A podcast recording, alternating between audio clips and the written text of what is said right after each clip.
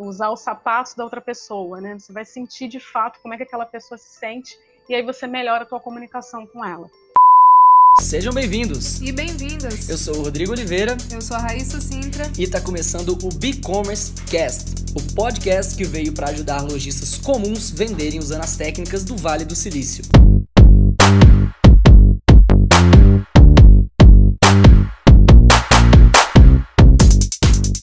Pessoal, estamos aqui hoje com a Cristiane Tio, que é especialista em marketing digital. É, Cris, se apresenta, eu acho que a melhor pessoa para falar de você é você mesma. Legal. Primeiro eu quero agradecer o convite. Fiquei muito feliz quando você entrou em contato comigo.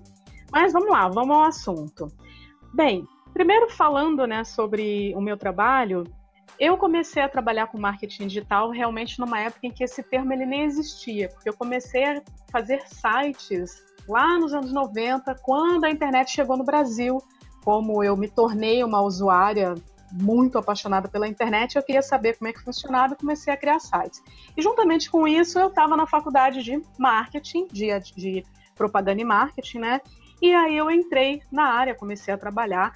Naquela época, o que a gente fazia basicamente no marketing digital era produção de sites e alguma, alguns aplicativos, alguma coisa que a gente fazia dentro dos sites mesmo. E com isso, é, no começo era muito voltado para a parte de TI, era uma coisa que era muito na parte de tecnologia da informação. E o meu amor era que a gente conseguisse trazer isso para o marketing, né, que era a minha área de atuação. E aí isso ficou mais forte na, quando a gente teve o começo das redes sociais, lá em 2006, 2007, mais ou menos. Então, eu peguei toda essa evolução né, do, do marketing digital e fui acompanhando, trabalhando em agências, trabalhando em até indústria mesmo, na, área de, de marketing. E depois, após todo esse trabalho, né, passei pela TOTUS, passei por uma universidade de São Paulo que chama FECAP, eu trabalhei esse tempo todo em São Paulo. Em 2009, eu decidi que eu queria trabalhar como autônoma, e aí o trabalho ele não ficava voltado apenas para o marketing digital. Eu acabava colocando algumas outras coisas de marketing devido à minha formação. E eu trabalhava como agência que entregava todo esse serviço para as empresas. E basicamente eram pequenas e médias empresas que não tinham um departamento de marketing. Então eles tinham ali os vendedores, eles tinham os gerentes e tal, os diretores em vários segmentos, mas eles não tinham uma pessoa que ficasse focada só pensando o marketing. E aí é, era justamente nesse momento que eu entrava e me tornava o departamento de marketing dessas empresas. Dependia muito, cada empresa tinha uma necessidade diferente. Tinha empresa que realmente precisava começar ali desde a estruturação de um site, tinha empresa que já tinha a máquina rodando, só precisava fazer alguns ajustes. E aí, depois de, de, de fazer esse trabalho, né, durante um bom tempo, eu comecei em 2016 a trabalhar na, mais voltada para capacitação.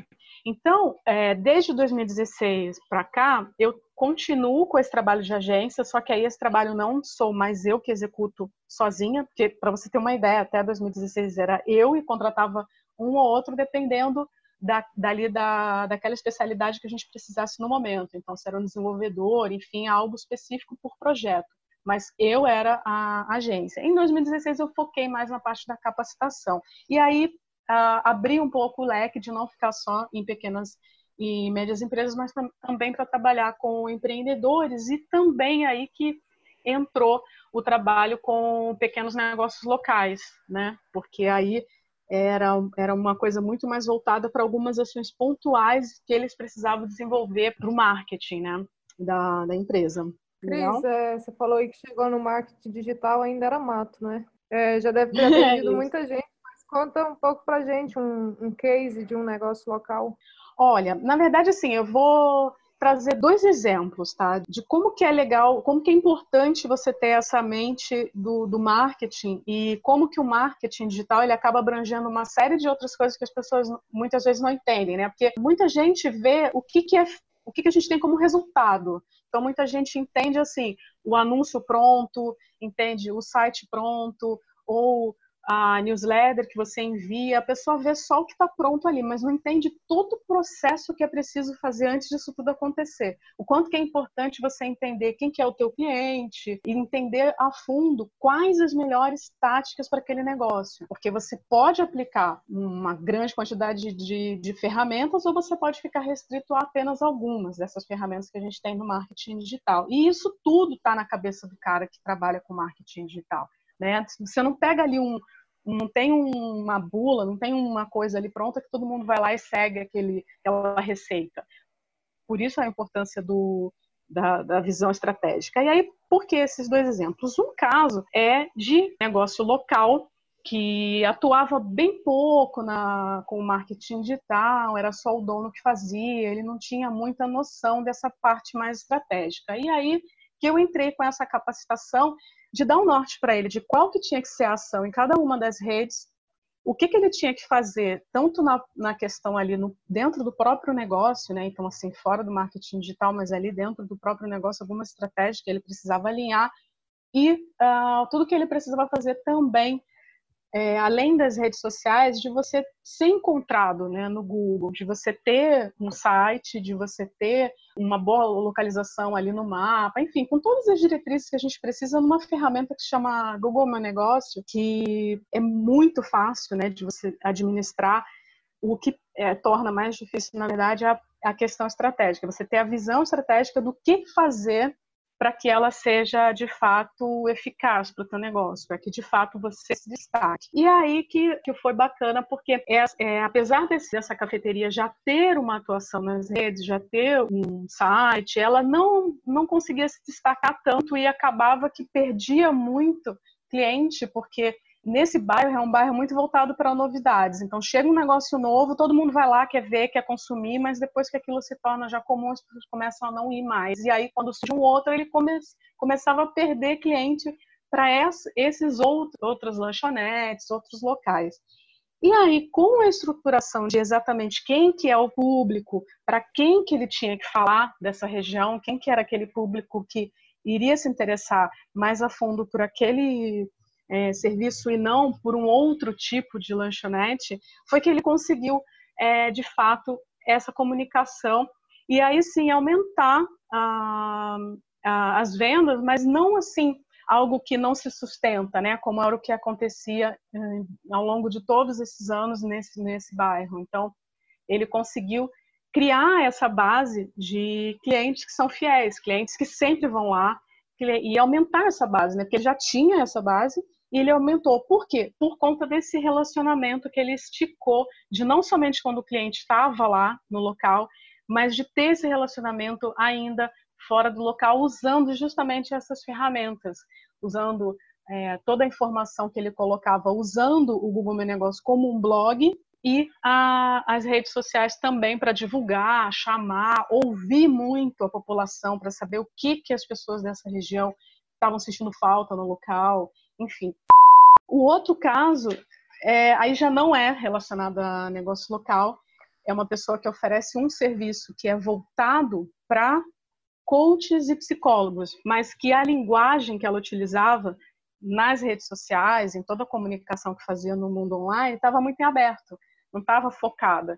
E com isso ela tinha uma grande produção de conteúdo, mas com pouco retorno o trabalho, quando a gente trabalhou, né, eu fiz essa, essa capacitação para que ela pudesse entender de fato quem era o público, aí que ela conseguiu fazer esse, ter esse aumento nas vendas por conta de ter uma linguagem direcionada. Então, ela conseguiu diminuir a produção de conteúdo, mas ao mesmo tempo aumentar a venda, porque ela ficou muito mais assertiva na comunicação. Que bacana, é... Cris. Eu, eu posso, posso te interromper, porque assim, eu te convidei é, pensando no Google Meu Negócio, você trouxe um leque de outras coisas incríveis aqui agora. Eu estou surpresa, inclusive eu queria que você falasse um pouco, porque você citou nos dois exemplos que o principal diferencial não foi o, o o que, né? O que você fez, mas sim o para quem. Entendeu para quem a linguagem. Você tem alguma coisa assim que você utilizou nesse processo de identificação que você queira passar para os nossos ouvintes? Sim, tem duas ferramentas que são bem legais que a gente pode trabalhar para entender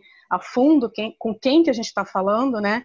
E a inicial é o mapa de empatia, que ele é muito citado, ele é muito falado. Ah, e... com certeza, o mapa de empatia é, é fundamental. Ele é, ele é muito importante porque aí ele vai fazer o quê? Ele vai fazer você se sentir como o teu cliente, o teu usuário, né? Como que ele se sente. É, aquela coisa, usar o sapato da outra pessoa, né? Você vai sentir de fato como é que aquela pessoa se sente e aí você melhora a tua comunicação com ela.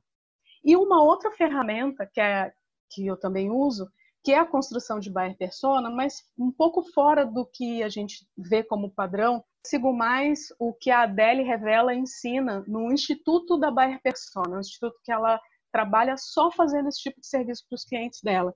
E que aí ela segue, é, são cinco passos, né, cinco coisas que você precisa saber com relação ao teu cliente ou teu potencial cliente, e aí essas coisas elas são mais voltadas à venda. Então, quer dizer, com o mapa de empatia você entende, você começa a criar esse laço de afinidade com quem, com quem você quer falar, e a buyer persona, ela te traz uma visão mais de venda mesmo, de como que é a jornada desse cara, quais são as objeções dele, entendeu? Então, na verdade, eu sempre trabalho essas duas ferramentas. Eu acho que elas duas, é, não, uma sobrepõe a outra, tá? Então, eu não acho que uma substitui a outra. Na verdade, são informações que se complementam. Legal, que bacana. Você quer deixar, Cris, assim, para fechar, alguma recomendação de leitura é, no que diz respeito a esse tipo de conteúdo? Alguma coisa do seu site ou que você claro. queira recomendar? Eu fiz há pouco tempo, eu compartilhei um design né, do mapa de empatia, uma adaptação que eu fiz. E aí, como muitas pessoas, ah, eu quero baixar, eu quero poder imprimir e usar, então eu habilitei no site um PDF que as pessoas podem baixar para já utilizar tem um post explicando, eu vou deixar o link, depois você pode incluir para o pessoal para esse, esse post e explicando todo o passo a passo como é que usa. Já o Bayer Persona, eu tenho alguns conteúdos no site, mas eu tenho também um curso gratuito, que aí ele é com essa visão da, da Adele Revela. Bacana, legal. Me passa todos os links. Ó, quem estiver escutando, pessoal, os links estarão na descrição, é, dependendo de onde você estiver ouvindo. Ou então pode ter um link que leva para todos os links. Cris, muito obrigado. Seu conteúdo foi muito bacana. Acho que você abriu a mente de, de muita coisa, né? Para a gente, às vezes, parar de olhar para aquilo que a gente quer fazer tanto e olhar mais para para quem a gente está fazendo e como essas pessoas se comportam, suas dores, seus anseios e tudo mais. Achei muito Isso. bacana. Muito obrigado Legal. pela sua participação aqui no B-Commerce Cast. Eu que agradeço. Até mais. Valeu, um grande abraço. abraço.